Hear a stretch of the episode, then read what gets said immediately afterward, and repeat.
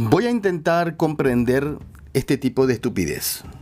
Porque hay muchas, obviamente. ¿No? Ese de que, eso de me enojo con el sistema, estoy indignado por las injusticias, entonces voy y rompo el negocio de un trabajador. Hago mierda al local comercial de una persona que nada tiene que ver con las injusticias. Pero claro, igual debe soportar porque necesito expresarme, canalizar mi sentimiento anticapitalista. Estoy enojado con el sistema, entonces voy y rompo autos estacionados. Sucedió cuando la quema del Congreso. No sé qué culpa tenía Juan Pérez que dejó el auto estacionado en el centro para que una banda de salvajes vaya a romper los coches. Claro, ellos estaban enojados. Ahora, ¿en serio tu indignación, en serio tu indignación antisistema debe estar por encima de la propiedad privada y soportar que haya destrozos? Ayúdenme a entender. En Estados Unidos, por ejemplo, el caso de George Floyd, todos ya conocen lo que sucedió. La brutalidad policial terminó en la muerte de, este sujeto, que si bien tenía antecedentes policiales, no está claro si la detención se dio en forma correcta. Y sí, murió a causa de esa brutalidad policial. Esto generó protestas que desembocaron en destrozos de negocios. Lo que es irónico es que desembocó en destrozos de negocios, muchos de ellos de personas afroamericanas.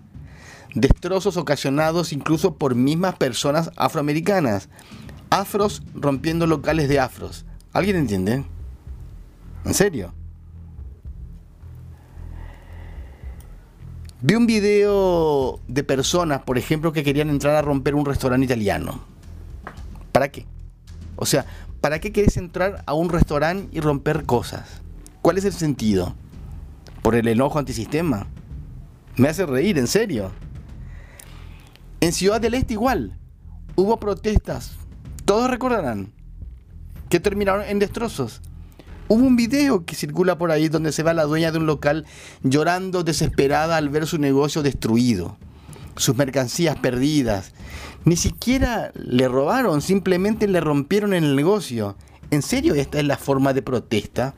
Fundir a gente que labura día a día, que se rompe el lobo incluso pidiendo préstamos para que venga vengan una turba de chimpancés a romperte todo porque claro, ellos están enojados con el sistema. No me hagas reír. Manifestante de chorlito, militante de ñoño barato, de porro vencido, que viste con jeans y te da miedo trabajar ocho horas.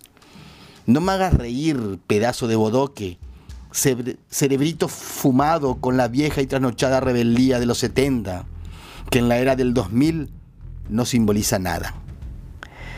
No me hagas reír, pedazo de idiota, revolucionario de pacotilla, que lo máximo que leíste fue la guía telefónica y que encima no la entendiste. No me hagas reír, no me hagas reír, pedazo de imbécil.